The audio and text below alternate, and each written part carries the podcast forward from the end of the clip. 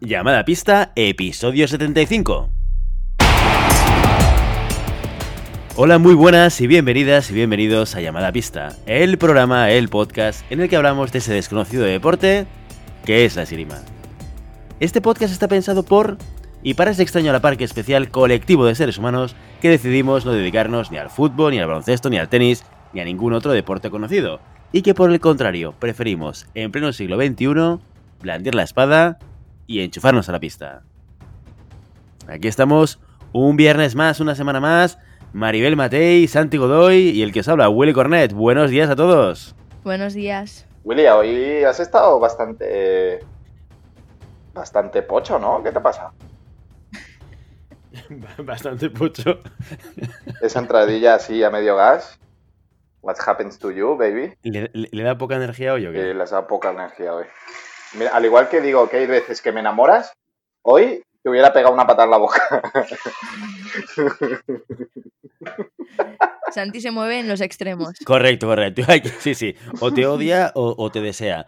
Eh, hay que avisar a los oyentes que. Santi Godoy lleva una serie de días durmiendo muy poco eh, y, eh, y esto le está afectando más que el confinamiento. Recordemos, hagamos un remember. Cuando empezamos el confinamiento, eh, Santi entró en una curva, en una caída espectacular de equilibrio psicológico y, se fue recuperando. La verdad es que, para sorpresa y alegría de todos, y, y de algunos no, pero de la mayoría sí, se fue recuperando. Ahora, con el nacimiento de su segundo hijo, la cosa vuelve de caída libre. Así que vamos a ver cómo empieza y cómo acaba este programa. Pero eso no dice mucho de mi estabilidad emocional, ¿no? Porque es, muy fácil desestabilizarme, por lo que veo. Bueno, eso, dice- eso dice mucho de, de tu no estabilidad, ¿no?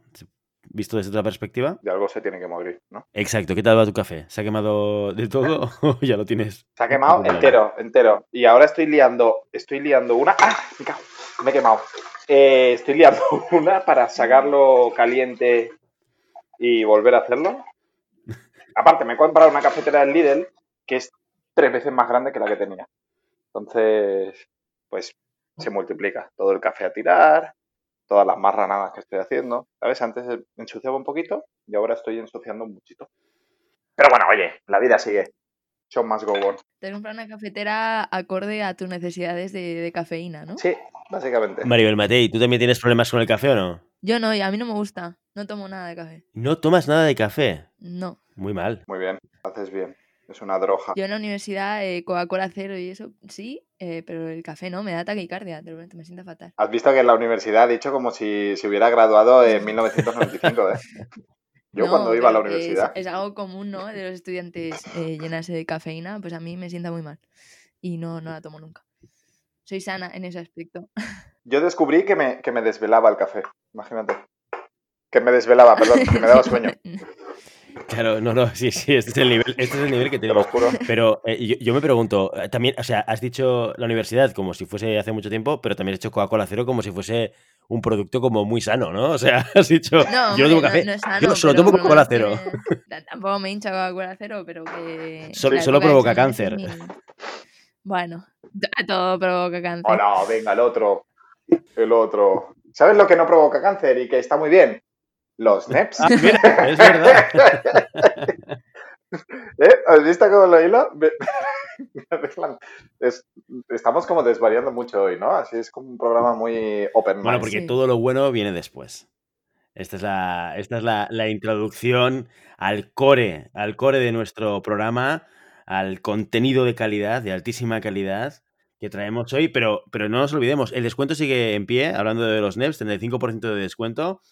No se cobran gastos de envío, que esto creo que alguna vez no lo he dicho, pero esto es súper importante, porque no sé si os ha pasado a veces, el otro día fui a comprar por Amazon y fui a comprar un producto que dije, ostras, comparativamente con lo que compro en, en la tienda física, me sale mucho más barato.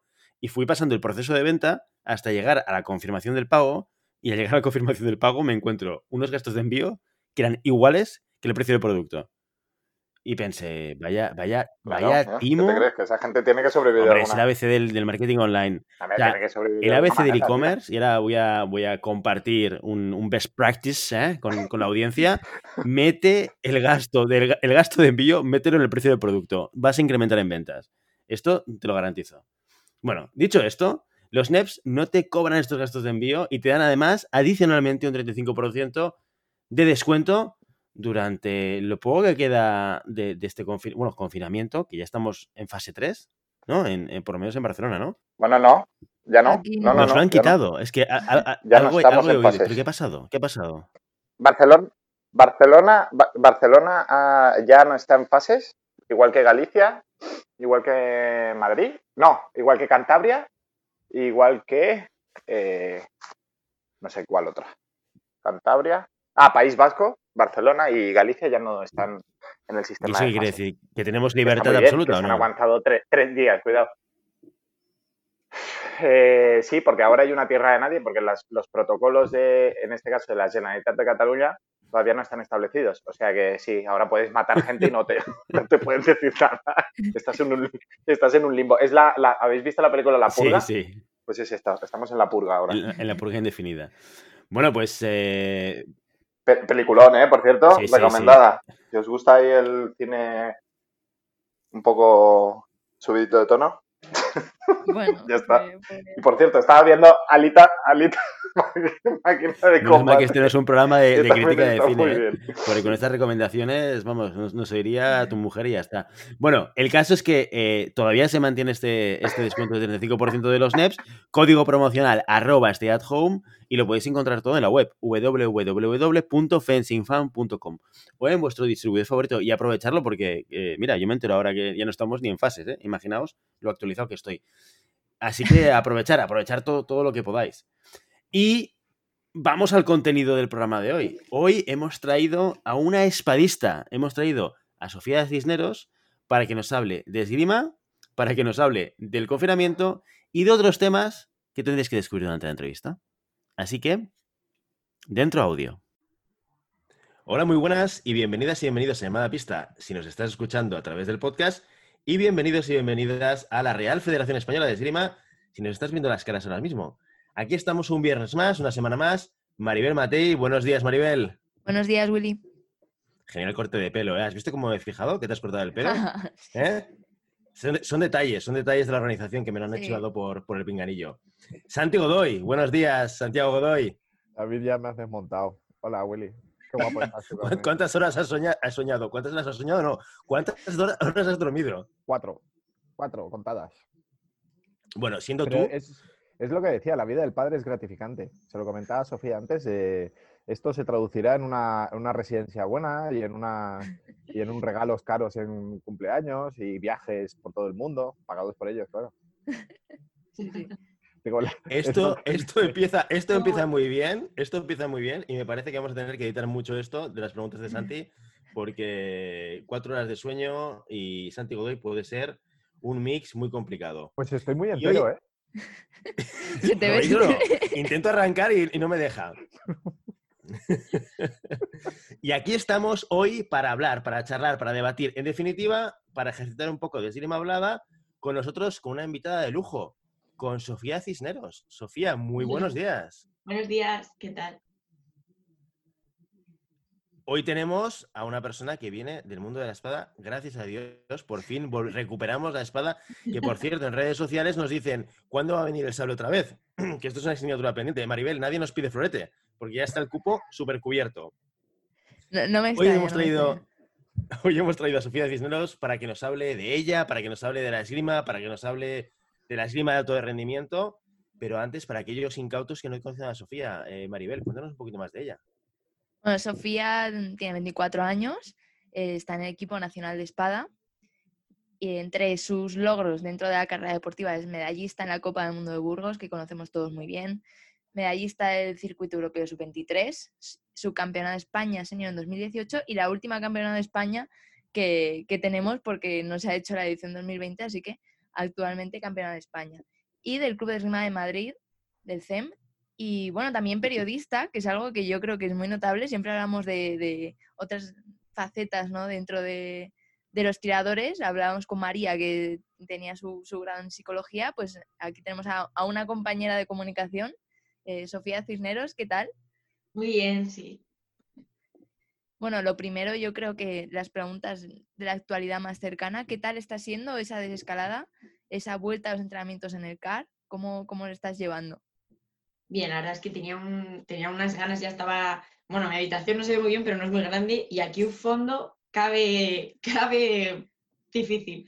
Tenía unas ganas ya de llegar a una pista de esgrima, hacer una flecha y un fondo y correr y todo eso, así que estoy encantada. Pero bueno, está siendo un poco raro, es un poco, está todo muy vacío, hay como muchas normas, mucha, mucha rigidez de horarios, no te puedes quedar pues luego charlando, que también es parte ¿no? del ocio de la esgrima también. Y, bueno, tenemos casi más el botecito de desinfectante en la mano que la espada, pero, pero bueno, vamos bien. Estoy agradecida de poder haber entrenado estos, estas semanas. Eso del tercer tiempo ahora se echa de menos, ¿eh? Pues yo el otro día que empecé las clases ahí en el club y era de, os tenéis que pirar. ya veía a los chavales sentados, sentados todos, sentados en el suelo en plan cumbayas y ya de que no, que esto ya se ha acabado. No, de tirar y tirarte ahí hablando ya nos viene el bedel. Oye, que son las 8, ¿eh? sois, sois, un foco de contaminación. Fuera de, fuera de mí, fuera de mí. Pues, Tal cual. ¿Y cómo está siendo, bueno, esa, eh, los ejercicios que hacéis en, en el CAR y cómo ha sido también ese periodo de estar en casa, como decías, en un espacio muy reducido? Eh, ¿Cómo has llegado a la sala eh, físicamente, mentalmente, después de ese periodo en casa intentando entrenar? Pues la verdad es que los entrenamientos en casa yo creo que los hemos llevado genial porque desde el principio decidimos con Ángel que nos íbamos a llamar todos los días y hemos estado pues todas las chicas, al final había, días que éramos 10, 10 personas, se nos unió algún chico por ahí y, y eso para mí ha sido, o sea, mm, súper importante, porque si algún día que estás más cansado o lo que sea, pues yo sinceramente no me hubiese puesto a entrenar, pero al tener un, una quedada un zoom ahí que te está esperando, pues al final nos hemos puesto todos, todos los días y nos han dicho, nos ha dicho el preparador físico que hemos venido súper fuertes. Yo creo que tenían poca fe en nosotros. y pues nada, nos han, la verdad es que nos han felicitado a todos por la buena forma. También te digo, había pocas cosas que hacer, o sea que era, era fácil ponerse a tope. Y, y, nada, a la vuelta pues estamos haciendo mucho, mucho físico porque tampoco tiene sentido ahora, es como una, como una especie de pretemporada larga, ¿no? No sé, es una, una cosa un poco rara estamos haciendo mucho físico y muchísimos desplazamientos, muchísimos. Y como unos desplazamientos que hay que prestar mucha atención, eh, hay, que, hay que vigilar mucho los movimientos, la técnica y, y un poco de, de, plastrón también, así cogemos el arma y, y, al final, que al final hacemos esgrima, que por mucho físico que necesites, pues no, no hay que abandonar ¿no? Eh, la espada. Pero bueno, estoy contenta. Se hace un poco raro, pues porque tenemos que ir con la mascarilla, con la distancia de seguridad, podemos, solo podemos entrar en grupos de cinco máximo, nosotras somos tres, pero, pero bueno, yo estoy encantada de, de poder volver a entrenar.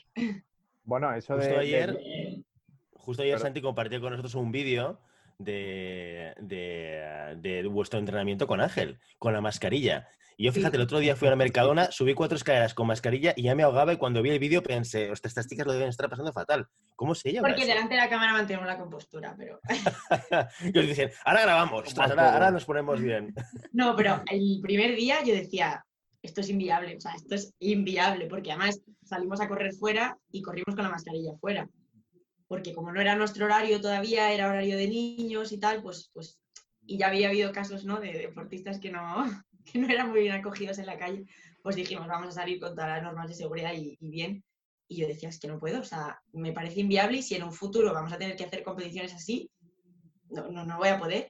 Y ahora que ya es la, ya llevamos más de un mes, yo creo, entrenando, es parte de mí la mascarilla. O sea, ya no, casi no me doy cuenta. O sea, que al final todo es acostumbrarse. No sé si será bueno llevarla, no será bueno llevarla, pero bueno, al final te acostumbras. Bueno, que era de grupos reducidos, pero el, ayer en, el, en, los desplazamientos estos con Ángel eran unos, unas 50 personas a través de Zoom. Un montón. Y, y Alejandra, Inés y Sofía ahí haciendo desplazamientos. Digo, hostia, al final los grupos reducidos son en persona física, pero en la nube hay como tropocientos, ¿eh? Sí, sí. Que todo la, la gente que está ¿La gente que estaba conectada estaba, estaba haciendo ejercicios también o estaba solamente mirando? Algunos. Había muchos entrenadores, pero había también algunas tiradoras que lo estaban haciendo en su casa. O sea, que está bastante guay, la verdad. La idea está, bueno, esto ya lo comentamos con Ángel y creo que son las, las ideas y las iniciativas que Ángel eh, muy acertadamente está llevando adelante. Y después Willy me acusará de que estoy idolatrando a Ángel Fernández, pero creo que son buenas, muy buenas iniciativas Ha sido buena salida al- a la crisis esta. Y Sí. ayer, ayer teníamos un despliegue de medios increíble, vamos. Claro, ahí ya- estaba Eugeni, ¿no? Con, eh, con- Cada día somos más profesionales, ¿eh? Va a llegar un momento que vamos a hacer, no sé, 3D. Pues, eh, pues la verdad es que muy interesante. Y, y abierto a cualquiera que quiera participar. Mm. Y Y es, yo creo que es una forma también de mantenerte, si no puedes ir al club todavía, lo que sea, de, estar vinculado a la esgrima todavía, porque, joder, yo al final paso más tiempo en la sala que casi en mi casa o en cualquier otra parte y echaba mucho de menos como el ambiente de la esgrima, ¿sabes? O sea, estar rodeada de gente de, de esgrima. no, no, muy bien, muy bien. Yo me lo pasé muy bien. Ya lo decía Santi, el otro día estuvimos con Ángel Fernández en una entrevista muy, muy emotiva por parte de Santi y, y nos habló mucho de, de- de todas las cosas nuevas que estamos haciendo ¿no? en, en el mundo de la esgrima, eh, cómo nos hemos, eh, cómo se ha empezado a innovar en diferentes clubs, desde diferentes puntos de vista. De todo lo que estamos haciendo, Sofía, desde tu punto de vista, ¿qué crees que ha llegado para quedarse? No me, no me gustaría que se quedasen muchas cosas porque yo preferiría volver a lo de siempre. Pero me parece muy interesante las, todas las reuniones estas de Zoom internacionales que ha habido, los inter... Me parece que se ha abierto mucho la conversación sobre la esgrima y creo que es algo bastante importante. Y eso me gustaría que se mantuviese. Pues la, la- conversación de, pues, internacional, entre clubes, entre regiones, es muy interesante y, creo que es muy importante en- España. No, yo estoy completamente de acuerdo contigo, eh, menos en lo que volver a lo de antes. Eh, o sea, estoy en desacuerdo. no, no.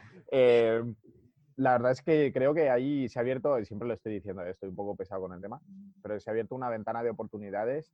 eh, sobre todo, imagínate, eh, para nosotros el hecho de poder compartir con vosotros los, los desplazamientos. Un club, mm, mi club, por ejemplo, de Vilanova, club pequeñito, eh, con gente poca de competición, eh, poder estar compartiendo desplazamientos con el equipo nacional femenino. Es, es que me, me parece como una oportunidad y, un, y una, algo súper enriquecedor para todos los- nosotros. Entonces, creo que esa, esa ventana de oportunidad que, que se ha abierto y que están explotando muchos clubes, eh, pues mira, creo que es algo que hemos sacado muy bueno. Ahora, no, no me gustaría perderlo porque es la, lo que nos hace a nosotros tener como un punto, un, un valor añadido a nuestras clases, ¿no? Entonces, poder con- contar con tiradoras como vosotras eh, y con entrenadores como Ángel Fernández dando una clase abierta y que puedan seguir todos los, los chavales y las chavalas de, de cualquier club, me parece algo, iba a decir cojonudo, pero estamos en horario infantil, ¿no? Parece algo fete- fetén. Me parece algo fetén. Sí, la verdad es que sí, está bueno. Bueno, en este confinamiento no sé. Bueno, No, no, nada, perdón, solo era ese apunte. eh, no sé si lo has pasado con tu hermana el confinamiento, eh, porque a lo mejor los vecinos de abajo con, con fondos y demás os tenían que estar un poco odiando, ¿no? Nos repartimos por la casa en plan, bueno, vamos a repartir el ruido, yo me pongo en mi habitación, toda la habitación de mi mamá, y así yo creo que ellos están en el salón a estas horas y así no les molestamos. pero, pero bueno, les hemos preguntado y no se han quejado, así que... Ah, bien. bueno, eso Pero está sí, bien. hacemos ahí con calcetines, doble calcetín para no hacer ruido. Debe ser un infierno estar eh, debajo de un de cualquier deporte. Bueno, la esgrima especialmente, eh, deportista general, ¿no? Porque uno- unos desplazamientos. Maribel tiene a los de abajo. Fritos, fritos. Ya, Bueno, y a mi madre también la pusimos, que mi madre hace estoy mal. Un pequeño secreto hombre, mira. familiar. Nos hicimos Mira. un patrón aquí y, y nada, pues estuvimos aquí, familia de esgrimistas. Pues mira, o sea, ya tenéis casi un equipo nacional dentro de casa, ¿eh? Pues eh, fíjate, es algo muy curioso porque yo creo que no hemos tenido eh, hemos tenido gente que, su familia hace esgrima, pero yo creo que nunca hemos tenido en nuestros micrófonos eh, gente cuya hermana o hermano hiciese esgrima. ¿Cómo es? eh, seguramente te habrán preguntado mucho, pero ¿cómo es eso de enfrentarte a tu hermana en la pista? ¿Crea, crea rocecillos o...? Pues la verdad es que yo, nos llevamos seis años, que, que es un montón al final. Y entonces nunca, realmente nunca, nunca habíamos tenido, nunca nos habíamos cruzado porque es que íbamos a, cada una iba a otra, a unos objetivos diferentes. Y, y ni siquiera habíamos tenido la suerte ni en las de Madrid ni nada, nos habíamos cruzado. Y de repente, desde hace tres años, nos hemos cruzado bastante. Y la primera vez fue en un campeonato de España. Yo creo que yo todavía era junior o algo así, y ella era senior. Y nos cruzamos en ocho y la gané yo. Y es una sensación súper rara, porque tú sabes que es el objetivo. O sea, claro, también es mi objetivo, porque, joder, pues yo también quiero hacerlo bien, ¿no? Pero piensas como que a lo mejor el de tu hermana era más. Y fue muy raro. Al año siguiente, creo que fue, o al siguiente, nos cruzamos en la final, que eso ya el colmo de, la, de los raros, que además nunca nos habíamos cruzado ni en un regional. Si hubiésemos tenido ahí una prueba antes, pues bueno. Pero, pero bueno, al final también me mola porque, vale, pierdes, pero tu hermana gana el campeonato de España. O sea, quiero decir, pues también te alegras, ¿no? O sea, y, y yo, la verdad es que tengo capacidad de ponerme la careta y, y el otro lleva una careta y pues es un, es un es otro tirador y me da un poco, o sea, me da un poco igual realmente quién, quién está detrás. Lo intento al menos. Pero sí, es, es, es, bastante raro. Pero bueno, luego, o sea, yo creo que lo llevamos súper bien. Sabemos pues que cada vez le toca esta temporada, nos hemos cruzado dos veces. Mira, nos ha, nos ha dado tiempo y todo. Una vez ha ganado ella, otra vez he ganado yo, o sea que al final pues sabemos que estamos igualadas y que pues ese día pues la que mejor esté de nervios o la que mejor esté de lo que sea, pues se lo va a llevar y ya está. Sea, tu madre practica esgrima, tu hermana también, esto ya lo sabemos. ¿Cómo empiezas, cómo te inicias en el mundo de la esgrima? Cuéntanos un poco la historia inicial. A mi madre la hemos metido ahora, ¿eh? Ah, la habéis engañado a posteriori. Eso está muy bien, ¿eh? Sí, sí. Eh, pues, pues yo la verdad es que había hecho muchos, muchos deportes. Había hecho tenis, patinaje, natación. Natación no me gustaba nada y me rompí la pierna y fue la mía para quitarme de, de natación. Y entonces, entre esos meses en los que estaba con la escayola y tal, pues mi hermana quería, mi hermana tenía como 16 años, más así, sabes que es una edad un poco difícil como para los deportes, sobre todo para las chicas. A lo mejor ahora ya no tanto porque está mucho más de moda, ¿no? Como ser fit y los deportes, pero antes no, no tanto, la verdad. Y entonces ella quería buscar un deporte diferente y encontró, no sé cómo lo encontró, creo que a través de una amiga, que la amiga al final no, ya no se apuntó nunca más. Y, entonces se apuntó en, en, el CARE, que nosotros vivimos por, por ahí, y yo estuve un año yendo a las gradas, yo tenía como nueve años, que no me apuntaba, no me apuntaba, no me apuntaba, porque a mi madre le parecía como que era un deporte, fíjate tú, no sé, como para mayores o algo así, porque no había muchos niños pequeños. Y yo ahí, y mi hermano también le apuntaron, y yo ahí todo el año haciendo los deberes en las gradas, y ya le dije, mamá, por favor, apúntame. Y, y, me apuntaron, y al final era yo solita con todos chicos ahí mayores, pero me enganchó tanto, es que no me importaba el ambiente, o sea, me gustaba muchísimo, y, pues desde ahí hasta ahora. Y nada. Empezaste con 10 años y, sí. y, en qué punto, en qué momento eh, decides o de repente te encuentras como profesionalizada dentro del mundo del deporte? Pues es un poco raro porque, bueno, yo empecé con, con Grisco, empecé un año solo, o media temporadilla, o sea, al principio, y al año siguiente ya me subieron con, con Oscar eh, Fernández, que estaba en la pista de arriba, que me daba miedo subir arriba, pero, y, entonces con Oscar desde el principio nos dijo, porque Oscar venía de entrenar al, equipo nacional, ¿no? Y entonces como que era un poco, raro, yo creo, para él de repente coger niñas con dos coletas y diez años. Y, y, desde el principio nos dijo, mira, si quieres entrenar los cinco días de la semana, vienes los cinco días de la semana. Y yo dije, pues vale, perfecto. o sea que yo desde el principio he entrenado, bueno, los viernes no, no solía entrenar, pero he entrenado casi siempre, casi todos los días de, de la semana. O sea que para mí siempre ha sido como no sé, siempre he ido a, por, a, por, todas, yo creo, porque me lo ha inculcado mi, entrenador. O sea, para mí nunca fue realmente ocio. Yo siempre he sido muy competitiva y desde el principio me pusieron la, la oportunidad de entrenar eh, con todo lo que tenía y pues lo aproveché. También es verdad que en, en, la esgrima siempre hemos dicho lo mismo, ¿no? De ese paso a, de nivel está muy difuminado porque un día estás eh, entrenando en la sala y haciendo combates en la sala y al día siguiente te puedes ir al campeonato del mundo o a, a cualquier copa del mundo, ¿sabes? Entonces, eh, el volumen que tenemos, por suerte o por desgracia, ¿no? Al final hace que el salto este sea muy rápido y la profesionalización esta que se puede sufrir, se sufre a muy temprana edad, lo estamos hablando también con, con Ángel, creo que es que, claro, con 15 años ya te estás haciendo todo un circuito mundial. Sí. No pasa, no pasa en casi ningún deporte. En casi ningún deporte. No, en este que tiras hasta los 40 y muchos años. Claro. Que... Entonces empiezas con, con este. Eh, con, con, esta. Pre, eh, tirar a, ni- alto nivel a- en edades precoces que lo que te hacen es, pues nada, darte esta tranquilidad después en un futuro, ¿no? De, de- de esta experiencia internacional que después pues se va, se va trasladando en cualquier, en cualquier ámbito de tu vida. Pero yo creo que todo el mundo tiene la oportunidad esta de, de poder competir a nivel internacional y llega un momento en que bueno, estás, si se dan las condiciones, estás en el equipo nacional. Pero el cambio, como dice Sofía, no es tan grande, porque si entrenas lo mismo No te llaman un día y te dicen. Claro. no es que te llaman del bosque y tienes que ir con el chándal, ¿no? Es que un día viajas, pero con el chándal de la española. Sí, es como gradual, sí. Es- viajas, pero con otro chándal. Y bueno, también es, es guay el, el hecho del cambio, ¿no? Que, que vas con el equipo y tal. sí, Pero a nivel de... El chándal es como, wow. sí, pero a nivel diario, mm, no sé, no, no tiene ese cambio. sí. Está bien, yo creo que está bien porque no es un... No es un shock de tu vida, tienes que dejar cosas o. No, porque siempre has estado ahí. ¿Y cómo fueron esas primeras competiciones internacionales? ¿Cuándo fue el cambio? O sea, porque imagino que tú tirando aquí en, en España y de repente una competición internacional, ¿cómo fue esa, ese cambio de visión?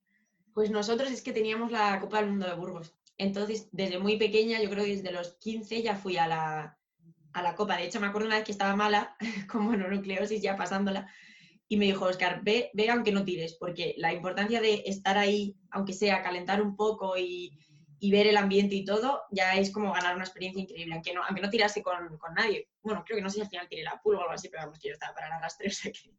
Pero eso te va, te va generando una confianza y te va sabes, ya cuando vas a la siguiente competición ya sabes que va a haber mucha gente, que va a haber muchas banderas, que van a poner música, que va a ser todo, que va, se va a respirar tensión y como que ya vas más preparado. Y yo creo que mi primera de viajes, yo creo que fue un, yo creo que la de todos de espadistas, un circuito europeo en Pisa. sí, es un clásico ese. Un clásico, ¿no? Sí. Ese fue yo O, no, también. o fue, o fue Renoble, que también es otro clásico. También, No sé cuál de las dos parecidas. El de y- Pisa era más guay porque te regalaban una moto si ganabas. Claro, después te, te dan la gran Me di hostia. cuenta de eso, fíjate. Pues te dan la gran hostia de te encuentras en una competición con 250 pollos eh, a un nivelón que es de yo voy a ganar, ¿sabes? Y pff, te quedabas en primera ronda de joder, pero sin posibilidad de hacer nada, aparte. Es un. Pero son viajes muy guays. Además, Sí. no sé, vas. Ganas mucha experiencia, vas a gusto, te lo pasas bien. Creo que esos viajes son muy claves a la hora de. Porque estás en una edad difícil, 16, 15, que tienes otros muchos planes que también pueden molar mucho. Y creo que esos viajes son de la clave para enganchar a la, gente. Porque te lo pasas bien y ya dentro de tu deporte tienes amigos, tienes socio, entonces puedes unirlo todo y ahí es cuando realmente puedes hacer que alguien se, se enganche. Entonces ya estás perdido si te has enganchado. Nos decías de esa gran parte de tu tiempo que dedicas a la esgrima. Yo creo que todos los que nos hemos dedicado a la esgrima de competición tenemos una fase, por lo menos, en la que 100% de nuestro tiempo es esgrima, entrenar, estar con gente de esgrima. Eh, pero también nos decías en la ciudad de Barcelona que, que estabas trabajando, además de, de entrenar y de competir. ¿Cómo se compagina esa- esas dos facetas y cómo afecta también a, a tus objetivos tener otro campo que es el de, el de tu Mm. actividad profesional a- al margen de la esgrima? Mm. Pues yo acabé la carrera el, el año pasado, no, el año pasado, el anterior, en 2019, sí. Y, y entonces me metí a hacer unas prácticas porque dije, jolín, o sea, sobre todo en periodismo, ¿no? O sea, si no haces prácticas y no lo trabajas tú, no, no, va a ser muy difícil. Y entonces busqué las prácticas que fuesen cuatro horas y por la mañana, porque dije, yo lo tenía todo pensado para organizarme, tal, no sé qué. Y ya de repente me vi que, que me cogía, luego he visto que me han hecho fija y de repente ya me he visto con un trabajo de, de- que, que- que estoy encantada, pero con un trabajo de ocho horas, eh, pues eso, que, que- estoy fija, que tengo que darlo todo también. Y así un poco de sopetón, como no sabía muy bien cómo iba a poder organizar todo, pero era un paso que yo tenía que dar, porque la mayoría de las competiciones las tienen que salir de mi bolsillo. Y que siguiesen saliendo el de mi madre, pues no me hacía mucha gracia, ¿sabes? Y, y, eh, todas las de espada femenina o tenemos un trabajo o tus padres son muy majos, porque vaya, es que es, que es una pasta. Es pagarse todo, todo el circuito, ¿no? Casi todo, bueno, nos pagan, nos pagan cosas. Y, y las, la- hablé con mi, cuando me propusieron hacerme ya pasar las ocho horas y todo, hablé con mi, con mi jefa y le dije, mira, yo, o sea, es una oportunidad increíble y me quiero quedar aquí, pero yo tengo otra carrera aparte que no quiero dejar de lado, entonces te voy a pedir flexibilidad si me lo puedes dar eh, para competiciones, para concentraciones y desde el primer momento 10. O sea, yo creo que he tenido muchísima suerte, todo el mundo que se lo cuento, y, y pues eso, tengo mucha flexibilidad de horarios, tengo posibilidad, bueno, ahora teletrabajo forzado, pero antes tenía eh, posibilidad de teletrabajo, para las concentraciones también me, me deja, pues, por ejemplo, hacer media jornada, entonces gasto medio día de vacaciones en medio uno. O sea, me han dado muchas facili- facilidades, pero no deja de ser que estás trabajando ocho horas y luego te tienes que ir a entrenar dos y media o tres o las que sean. O sea, a mí me, me está, se me está haciendo muy duro. Sobre todo porque al final mi día es, ostras, o sea, han llegado las 10 de la noche y ya se ha acabado mi día. O sea, no, no, no me da tiempo a hacer otras cosas. Pero, pero bueno, es lo que hay que hacer y de momento lo, lo estoy llevando bien y, y, pues de momento estoy aguantando. Bueno, yo, te- tengo, mucha yo tengo dos hijos y me, me pasa lo mismo, ¿eh? O sea que no es solo de tema de que pones ganas. Al final siempre hay algo que te come el tiempo Sí, y- y el resto del tiempo las llamadas de Willy. Es, es lo que llena mi día. Efectivamente, para decirte lo que tienes y lo que no tienes que decir en este programa. Pero, pero bueno, sí, el tiempo al final es limitado y hay que organizarlo de alguna manera. Sofía, explícanos un poco qué es lo que haces a nivel profesional. Estás en el mundo de la comunicación, pero exactamente dónde estás y qué es lo que haces. Pues estoy en una revista financiera y tiene dos partes, una revista, bueno, que también está online, pero es eh, trimestral eh, impresa y es especializada para, para el mundo de, de la inversión. Así que si queréis leerosla, se llama Fan Society. Pero yo estoy más eh, dentro de una sección que se llama Futuro a Fondo y está más dedicada a la educación financiera.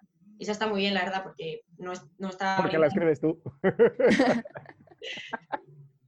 Ahí, Hombre, por ahí. supuesto. 30 profesionales de la inversión que yo no, que a lo mejor yo ahí me quedo un poco corta, ¿sabes? Porque aunque estoy estudiando mucho y estoy intentando meterme más en el mundo de las finanzas, pues al final no, no soy tan pro, ¿no? Y ahí, como es más educación financiera, pues para mí es más, es más fácil. Y la verdad es que me, me gusta muchísimo, parece un poco raro, ¿no? que sales del periodismo y creo que el sueño de no es mucho ser periodista financiero, pero me ha encantado. Desde el primer momento me ha enganchado y me ha gustado mucho. Y además me gusta porque antes he hecho otros trabajos de periodista, en la universidad escribía en Capital Deporte, por ejemplo, y escribía mucho de esgrima, que me encanta escribir de esgrima, pero al final era todo el día, todo el rato esgrima, esgrima, esgrima, y creo que a mí no me venía tan, bien. Y ahora pues, pues tengo cosas más diferentes y aprendo otras cosas, porque al final al escribir de esgrima me daba la sensación de que no aprendía nada, porque ya, no, ya, ya lo sabía. Así que estoy muy contenta con todo lo que estoy aprendiendo. Muy bien, hablamos muchas veces de referentes en el programa. ¿Tú has tenido algún referente en el mundo de la esgrima, ya sea a nivel nacional o internacional, que te ha servido como un ejemplo? Pues realmente no, no se me viene mucho a la cabeza. O sea, yo creo que también mi hermana pues juega un papel importante, ¿no? Porque, porque hemos tirado mucho de la otra y yo creo que somos como un mini equipo que pues si no, no tenemos ganas de, de ir a entrenar o, o si nos hemos agobiado organizando viajes y tal, pues al final lo, lo hemos hecho todo juntas y yo creo que en ese sentido ha podido ser un poco mi referente porque a- a- algunas veces ha tirado de mí, otras veces yo he tirado de ella y, y eso. ¿Solucionáis riñas familiares con la espada también? No, sería peligroso. Tenemos muchas riñas familiares. Estaría bien. Volver ahí a, Sí. a, las- a las cu- a los clásicos, ¿no? Desafiar a un duelo con el guante y esas cosas, ¿no? Te has comido el último yogur y le lanzas un guantazo ahí, bueno. Tenías que fregar los platos.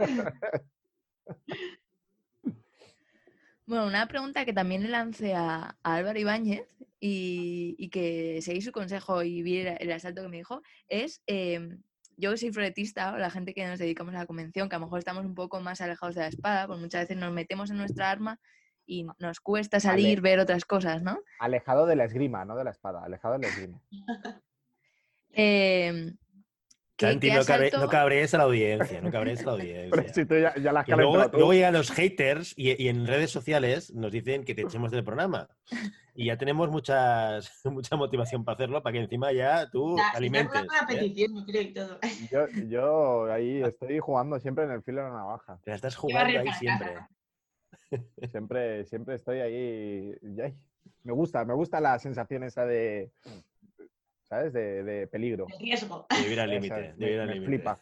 Me, cas- Me iba a decir me pone, pero seguimos en horario infantil. Sí, seguimos en horario infantil. Sí, quedan 12 horas para que se termine el horario infantil. Sí, bueno, est- est- esto, se graba y, y se escucha cuando a uno le da la gana, entonces puede ser horario infantil o, o- o no serlo. Pues ya está. Perdona. Maribel, eh, disculpa, nada. Santiago.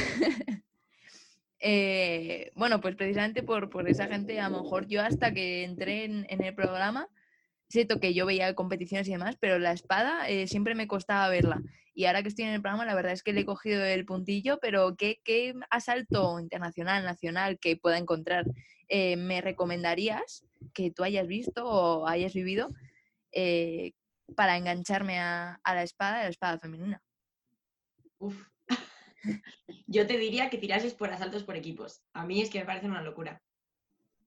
Y te diría la final, pero ya como por abuso, la final de las, de las, de las, de las últimas Olimpiadas, que era Rumanía-China, que China venía de ganar las anteriores, creo, y ganó Rumanía, y es que a mí me encanta porque el, cerrando Rumanía iba como sobrada y ya empiezan a hacer tocados en plan, estoy en las Olimpiadas, voy a lucirme con mis mejores tocados. Así que a mí ese salto me encantó, la verdad.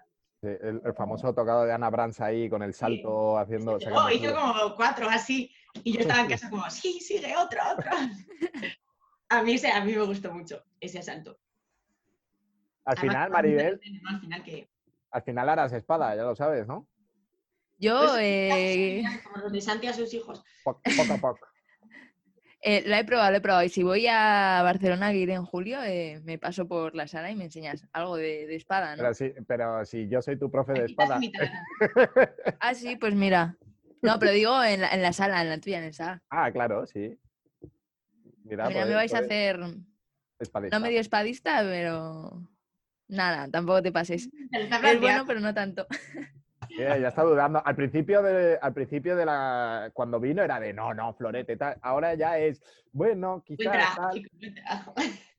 El año que viene será Maribel Espadista, ya lo veréis. No, no, no, no. No abandono la convención. Hablando un poco de, de futuro, Sofía, eh, hemos empezado a ver un- buenos resultados de, de la espada femenina en categorías inferiores. ¿Crees que esto puede dar impulso a, a la espada femenina? Sí, sí, sí.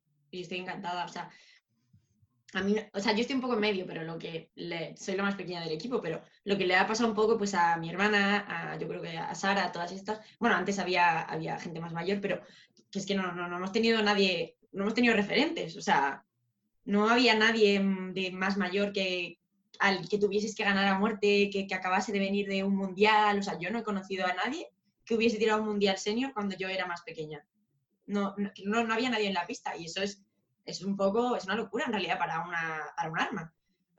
Mira, en, o sea, Ana Luque, que es mi compañera de, de club, ganó el Campeonato de España Senior con 17 años. O sea, eso es, tendría que ser medio imposible en un país que tuviese una buena estructura, que, joder, ole por ella, ¿sabes? Que increíble. Y luego también ha hecho más medallas en Campeonato de España. Pero quiero decir que eso pasa porque no hay gente más mayor, no hay gente que esté yendo a, a- haciendo el circuito internacional senior. Y entonces yo creo que ahora, por lo menos nosotras, sí que es- hemos creado ya una base para las que vienen de abajo. Y creo que eso también es importante porque están viendo que a lo mejor estamos entrenando en equipo nacional y tienen la meta de decir, jo, pues yo quiero también un día estar ahí entrenando en INEF. Y quiero ir también al mundial y quiero ir al europeo, como han ido ellas y como he visto que han ido ellas en las redes sociales o donde sea. Creo que eso también es muy importante a nivel de, de tener seguridad y de tener unas metas, porque si no, si ves que no hay nada después, ¿para qué te vas a esforzar? O sea, bueno, al final porque te gusta la esgrima, ¿no? Que es el, el último, el, el fin más, más primitivo, pero si no tienes eh, referentes, si no tienes, si no sabes hasta dónde puedes llegar o hasta dónde se puede llegar en España, a veces te, va a costar seguir entrenando. Y creo que, ha sido importante que, que haya esos referentes. Y bueno, ya que los clubes están trabajando súper bien y, y están saliendo un montón de resultados que pues, es una gozada. Y que se está saliendo un montón, que eso a lo mejor antes o antes es que es verdad que los vuelos no eran a lo mejor tan baratos y tal y pues era más difícil viajar, ahora tenemos lo de viajar como que se coge un autobús y sobre todo cuando eres pequeño pues a lo mejor ahora ya los padres yo creo que te dejan más porque es más normal viajar y están saliendo un montón y yo creo que es que eso es la clave para mí, salir con 15, 17, salir al extranjero, salir a, a circuitos europeos o a una competición de Francia internacional, o sea, de nacional de Francia o lo que sea. Yo creo que eso es la clave y que lo están haciendo genial. es una pena porque antes de mm, eh, lo que tú dices, ¿no? Hay como una especie de periodo vacío de, de tiradoras. Pero antes realmente la espada femenina eh, quizás ha, ha sido la- el arma que eh, más mm, victorias ha dado o más, más sorpresas ha dado en la historia de, de la esgrima española. Por, ejemplo, la- el, el equipo de espada femenina fue campeona del mundo Sí, es es, el una único- pena. el único equipo que fue campeona del mundo. Y después allí eh, hubo la, la época en, que, en la que yo tiraba también, que tenías una, una Mónica Cid, una Judith Chavarría, Aina, Aina Mm. Rovira, ¿no? Que era gente. Aina Rovira se quedó a un tocado de ir a los Juegos Olímpicos de, de. Pekín para de ganar el preolímpico. Entonces, bueno, y, y Son gente que yo hubo- no las he visto nunca, por Claro, ejemplo. es, es curioso que hubo como un parón y ahora es, es lo mismo que le pasa a las chicas del sable, ¿no? Que vosotras em- sois las referentes de las de, las de abajo. Y bueno, mm, mm, yo creo que ahora se han hecho bien las cosas porque se ha generado esta estructura que decías tú, Sofía, que lo que hace es poder mirar hacia arriba y tener gente, ¿no? La- lo- o las, las que empiezan ahora pueden mirar hacia arriba y decir, "Uy, yo quiero llegar hasta allí, ¿no? Y antes, bueno, vosotras habéis sido las que, las que habéis abierto el camino en esta nueva etapa del el nuevo deporte. Y empezar a pegarse también con vosotros. Imagino que ya tirarán en algunas competiciones, habéis cruzado con, con gente de categorías inferiores, que Cuenta, también es un objetivo a batir, ¿no? Eh, es lo que hablábamos con, con Ángel y con, y con Villaparos de eh, no solo eh, crear un equipo en categorías inferiores, sino también pegarse con quien está en el equipo nacional senior para aumentar esa competitividad que, total. que vayan generando. que las pequeñas me van apretando, digo, uy, uy, uy, hay que meterle caña. Y ellas al revés, o sea, es es súper bueno eso. Y Porque al final, bueno, Sí, las, dime, esgrima es un deporte individual, pero no, no es individual porque necesitas al otro para avanzar. O sea que, que de individual para mí tiene poco, la verdad. No, sí, totalmente. Eh, bueno, te ves, eh, no sé, eh, tirando con ellas, entrenando fuera de la esgrima. ¿Cómo te ves dentro de unos años, 5 o 10 años? Uy, odio estas preguntas. Me presionan. Presión. Con niños, ¿con cuántos niños especifica? ¿eh? ¿Niños o niñas? Yo, yo quiero que, que des detalles un poco de salsa rosa, que le falta a este programa un poco de salsa, de salsa rosa. Pues haciendo esgrima, seguro. O sea, yo no, no concibo mi vida, no sé a qué nivel, no sé eh, jugando qué papel, pero, pero en, vinculado al mundo de la esgrima y haciendo esgrima, seguro. Que no, no, no soy capaz de vivir sin, sin la esgrima. Y, y con mi equipo, vamos, es que lo bueno es que somos un equipo, a mí somos, está mal que yo lo diga, pero somos un equipo 10.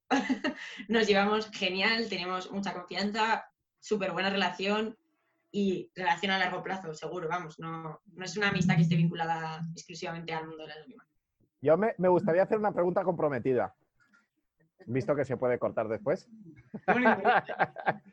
No, eh, yo- eh, un poco... Espera, espera, espera, espera. Haz una pausa, así luego lo puedo cortar. A ver, Vale. Ya Vale. está, ya está, ya puedes. Eh, un poco siguiendo con, con deporte femenino, ¿no? Y ahora que, que se está poniendo eh, al mismo nivel, eh, por suerte, ¿no? Que el deporte masculino. eh, hay una pregunta que le hicimos eh, a la chica, al equipo de sable, que me gustaría hacértela a ti.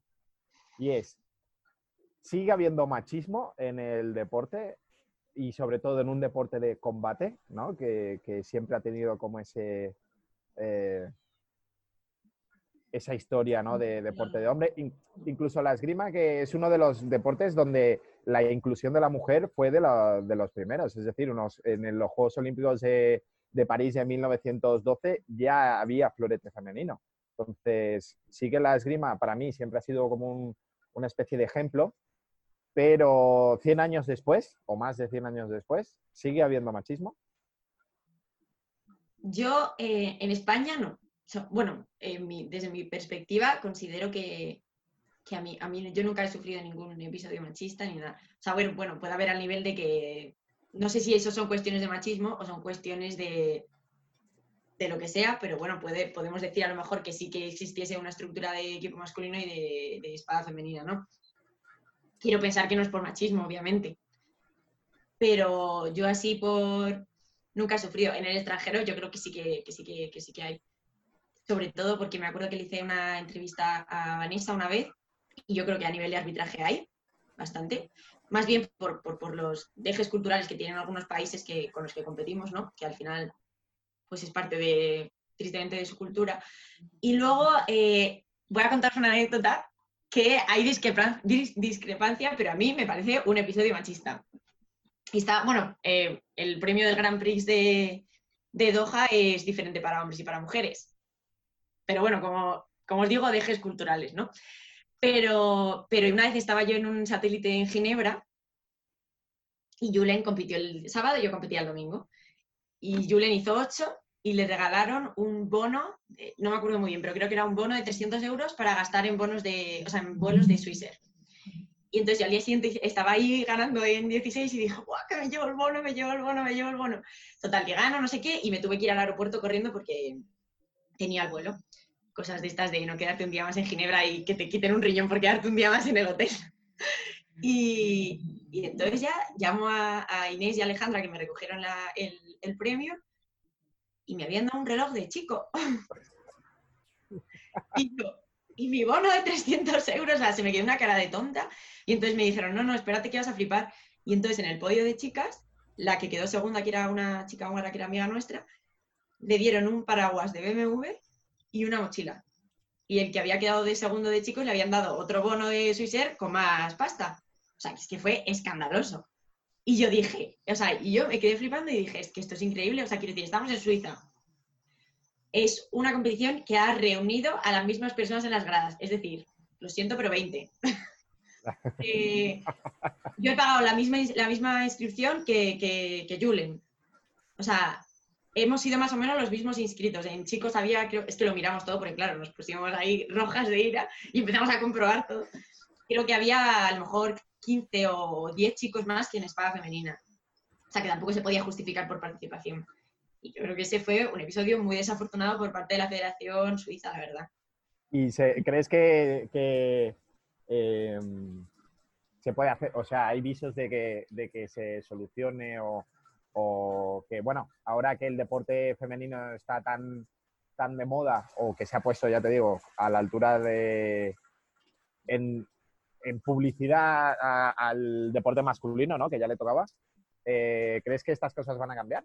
¿O, Seguro, sí. sí. o estamos- o estamos- nos quedamos en el medievo del... de No, yo tengo mucha fe, soy muy positiva. No, sí, yo creo que van a cambiar. Sobre todo es que en esgrima es muy fácil que cambien porque son cuatro, cuatro tonterías y creo que en el deporte en general creo que van a cambiar. No, es que además, en el fondo, disfrutamos muchísimo de la espada femenina y de cualquier arma de esgrima y también de la masculina. O sea, yo, yo también te diría que nosotros desde el principio, la primera entrevista que hicimos a un tirador fue a una tiradora y eh, que venía de la ciudad de Barcelona. Y yo creo que Santi y yo ni, ni nos, planteas, ni nos planteamos el arma ni el sexo. Fue simplemente, ostras, la que ha ganado la ciudad de Barcelona, interesante conocerla y saber cuál es su experiencia. Vivian Y yo creo que...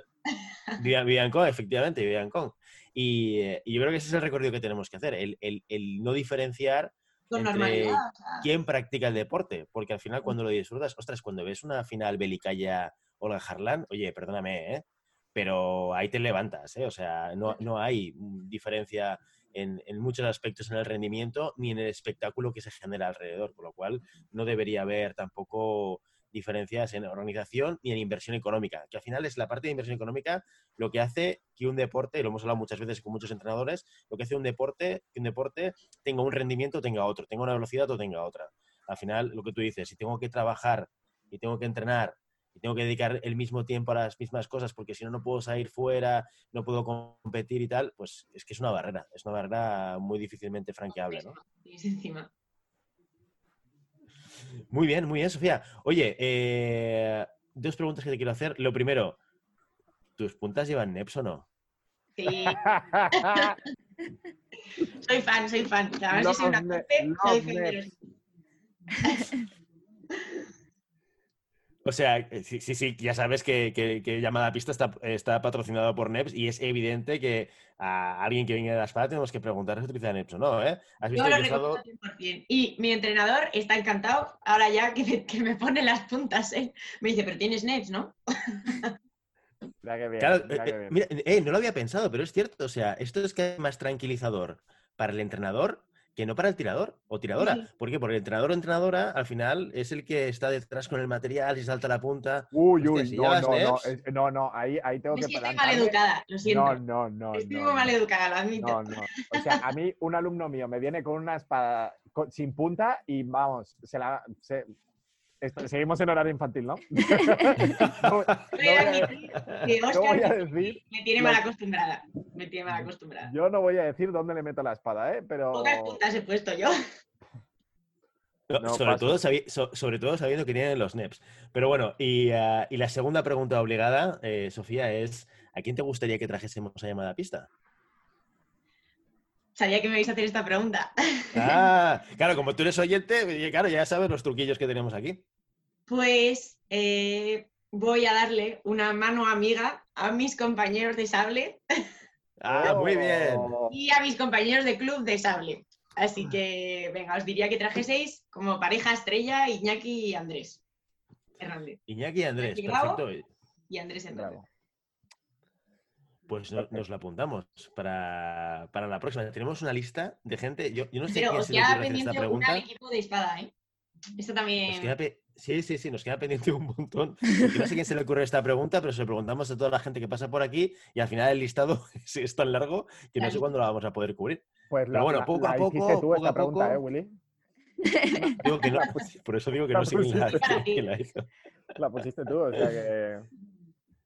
Deberes, deberes. Bueno, como va a haber una temporada 3 de llamada a pista, pues tenemos tiempo, tenemos muchas, muchos episodios de llamada a pista todavía para seguir conociendo y entrevistando gente. Sofía, muchísimas gracias por tu tiempo. Ha sido un placer contar contigo en los micrófonos de llamada a pista, eh, saber de ti, conocer tus, tus ideas y tus, eh, eh, tu visión sobre el futuro de la esgrima. Estaríamos contigo hablando muchísimo más tiempo, pero tenemos que cortar en algún momento. Igual, pero bueno, no pasa nada. Cuando traigamos al equipo, ya nos cuentas más cosas. Cuando me traigáis a todas aquí en masa, ya hablamos largo y tendido. Exacto. Muchas bien, gracias. Sofía, muchísimas gracias. A vosotros. Adiós.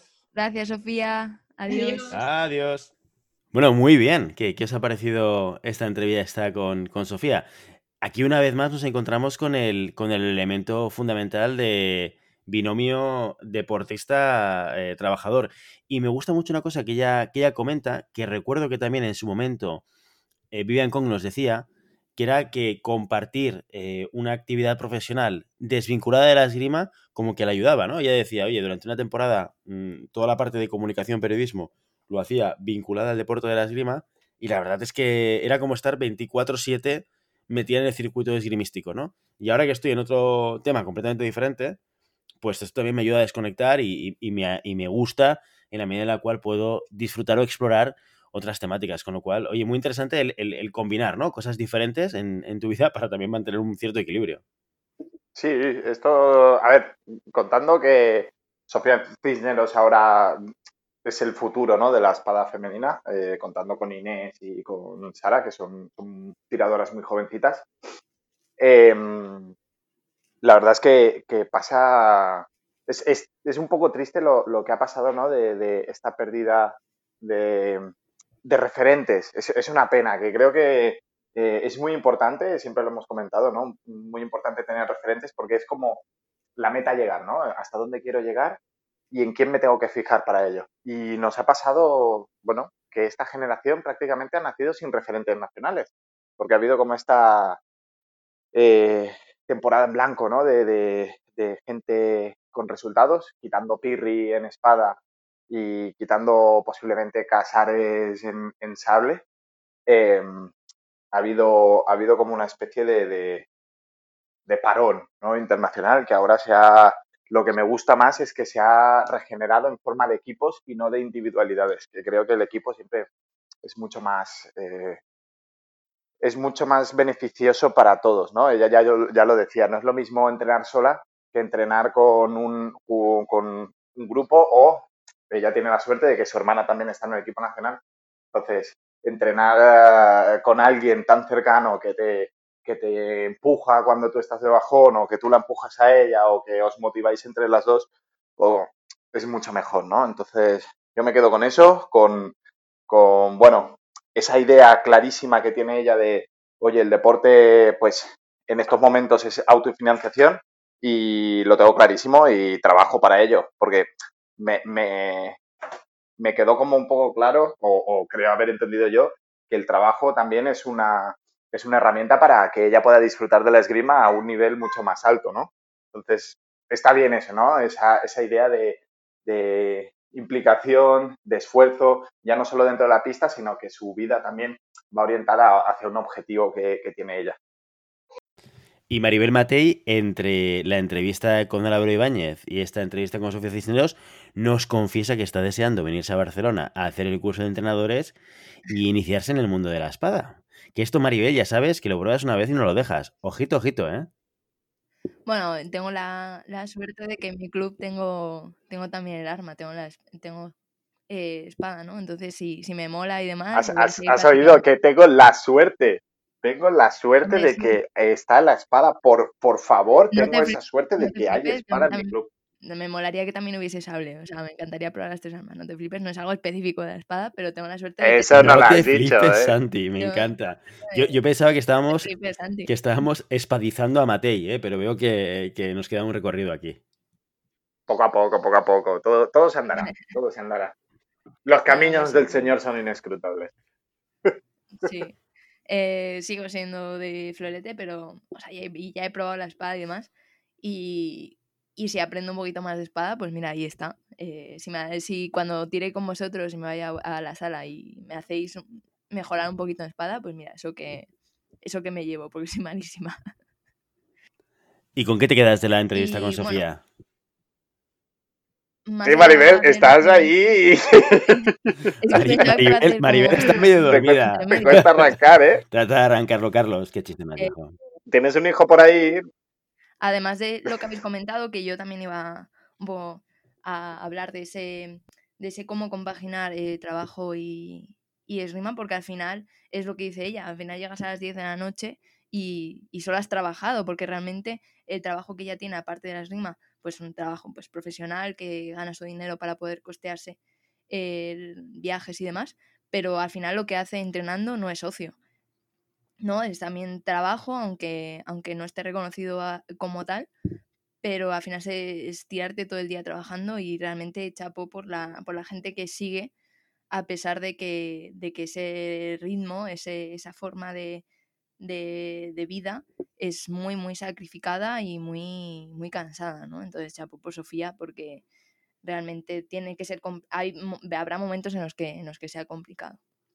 Y luego, por otro lado, eh, bueno, quería comentar lo, lo, que sacó Santi al final de la entrevista, que es el tema del machismo, que, que, no he tenido la oportunidad de hablar de ello desde que estoy aquí. Sé que, que en la entrevista con las sablistas salió el tema, pero... Porque no habrás querido, ¿eh? Porque no habrás querido que aquí se habla de cualquier tema con total libertad, ¿eh? No, sí, sí, sí, pero a lo mejor no, habría salido y demás. Y, ahora que sale, pues eh, me gustaría un poco hablar de ello. Voy a intentar hacerlo de forma resumida. Pero realmente, eh, por mi experiencia y por, por, otras experiencias que he escuchado de, de tiradoras y demás, eh, hay machistas y hay machismo en la esgrima nacional e internacional porque al final hay machistas y hay machismo en, todas las capas y en todos los ámbitos sociales. es imposible que los deportes, y, tenemos ejemplos de, otros deportes, eh, es imposible que el deporte no se impregne de ello. Desde, desde comentarios eh, vejatorios, comentarios sexistas, eh, pues juzgando de forma cosificadora el, físico de tiradoras hasta humillándolas por el mismo, por el mismo motivo. Eh, hasta lo que comentaba Sofía de distintas, distintos premios o, distintas, eh, distinta valoración de los méritos entre, entre hombres y mujeres. Entonces, es, algo que hemos avanzado, sí, eh, seguro. O sea, no, no, conozco cómo era la esgrima hace 30 años, pero seguro que se ha avanzado muchísimo en eso. Pero ojo, porque podemos caer en que ya está todo conseguido y no es así. Y además el deporte, la esgrima como deporte, al final el deporte es una institución social y, muy valorada por, los valores que representa, de igualdad, de esfuerzo y demás.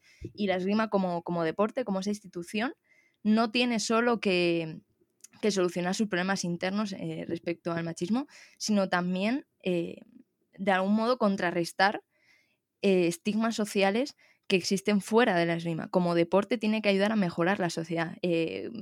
Ejemplos de lo que digo. Eh, hablando con, Teresa, un día que, la entrevistaba para la universidad, me decía que, que, aún sigue habiendo gente que no entiende o que le cuesta pensar en una mujer que realiza un deporte de combate y que es agresiva haciéndolo. O sea, ya sabemos cómo, cómo tira Tere de, de forma muy explosiva, eh, muy peleando muchísimo, pues aún había gente que, que no entendía o que no, eh, sí, que no entendía que, mujeres pudiesen hacer deporte, un deporte de lucha, de, esa forma. Entonces, eh, parece mentira, pero es que sigue habiendo esas ideas rancias. Y el deporte, precisamente, tiene que desterrarlas de la sociedad.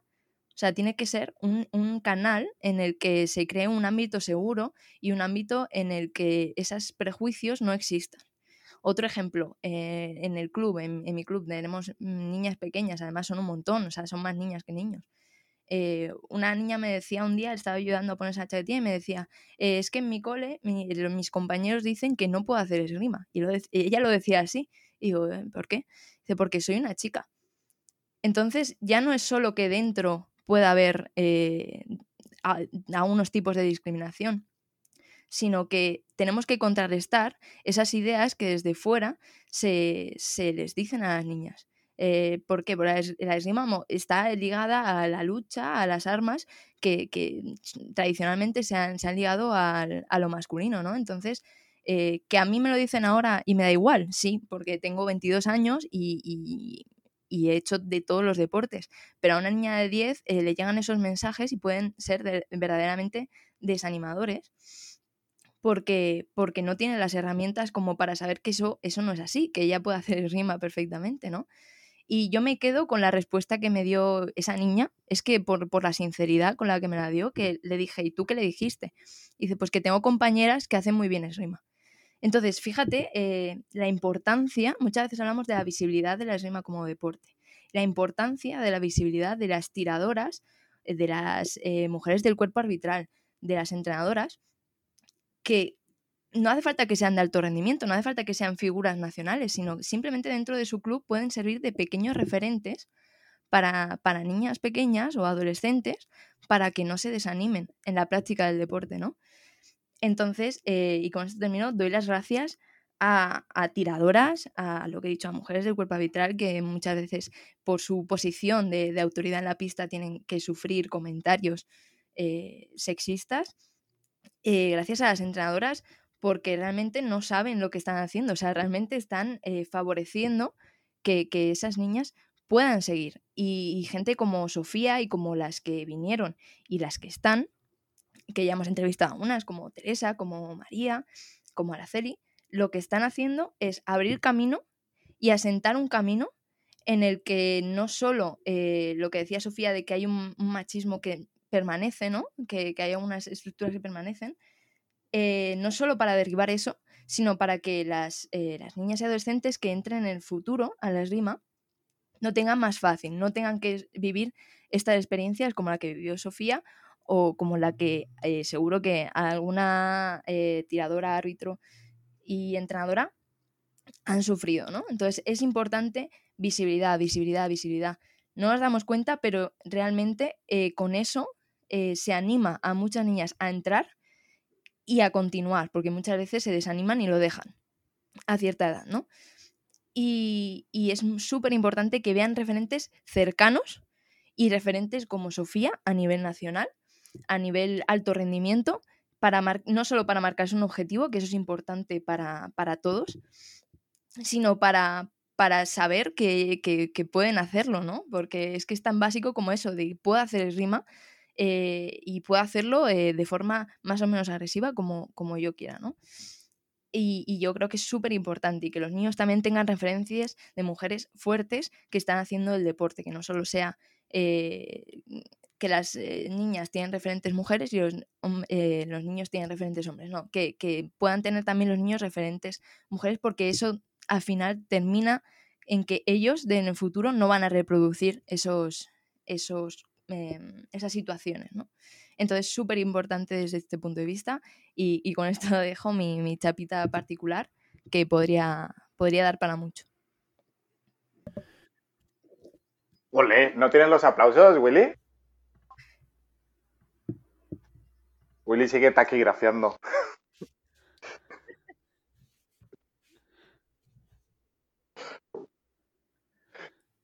Pues, Yo estoy completamente de acuerdo, Maribel.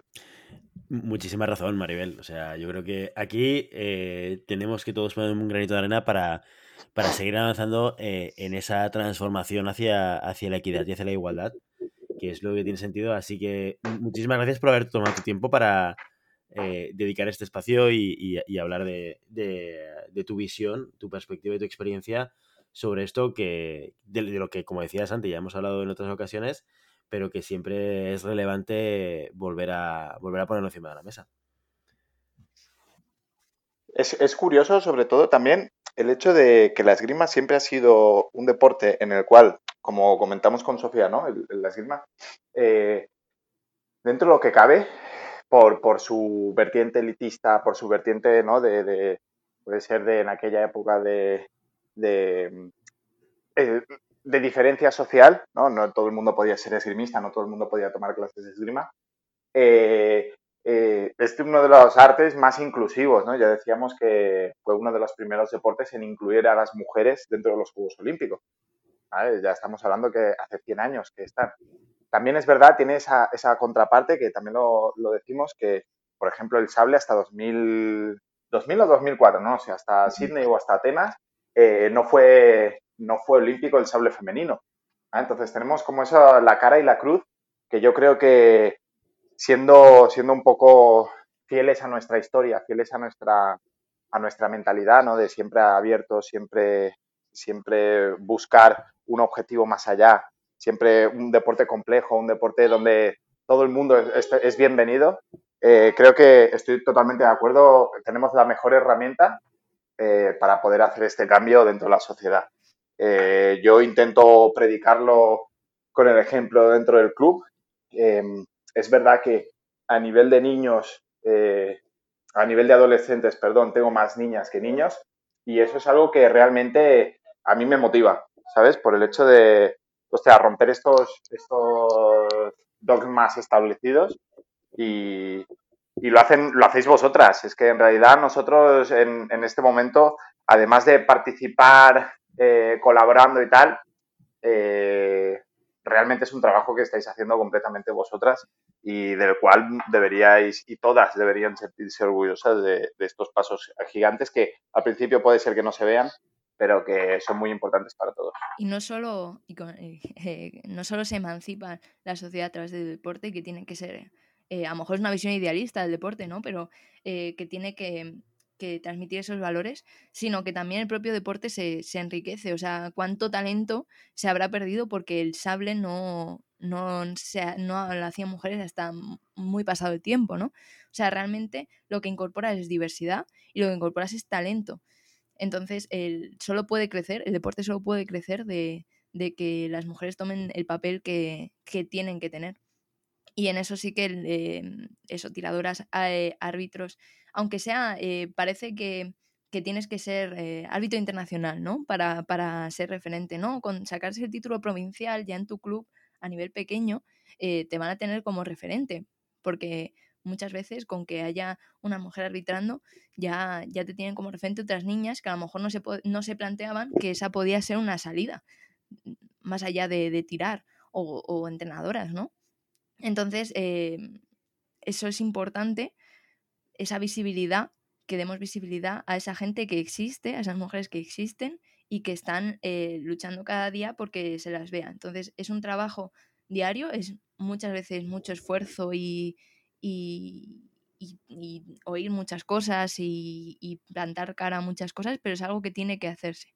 O sea, realmente hay que, hay que desterrar esos, esos pensamientos antiguos, porque realmente son lo que decía, son, es que son rancios, y, elevarse sobre eso porque mm, se hace mucho bien a las que vienen por detrás y solo por eso merece la pena. Pues con esta reflexión nos, nos, despedimos hoy de este episodio 75 que espero que hayáis disfrutado. Y como siempre, queremos invitaros a que os pongáis en contacto con nosotros, nos deis vuestra opinión o nos digáis si queréis que hablemos de algún tema concreto o si tenéis alguna pregunta. Lo podéis hacer a través de la página web llamada pieza.com barra contacto o a través de las redes sociales. Estamos en Instagram, estamos en Facebook y estamos en Telegram con un grupo. Y si el contenido de este podcast te gusta, no te olvides suscribirte, compartir este episodio en cualquier red social y darnos 5 estrellas en iTunes o comentar lo que quieras en iVoox y Spotify. Muchas gracias por todo, por tu tiempo, por tu atención y por tu interés en este maravilloso deporte que es la esgrima. Nos escuchamos la semana que viene. Hasta entonces. Adiós. Adiós, adiós.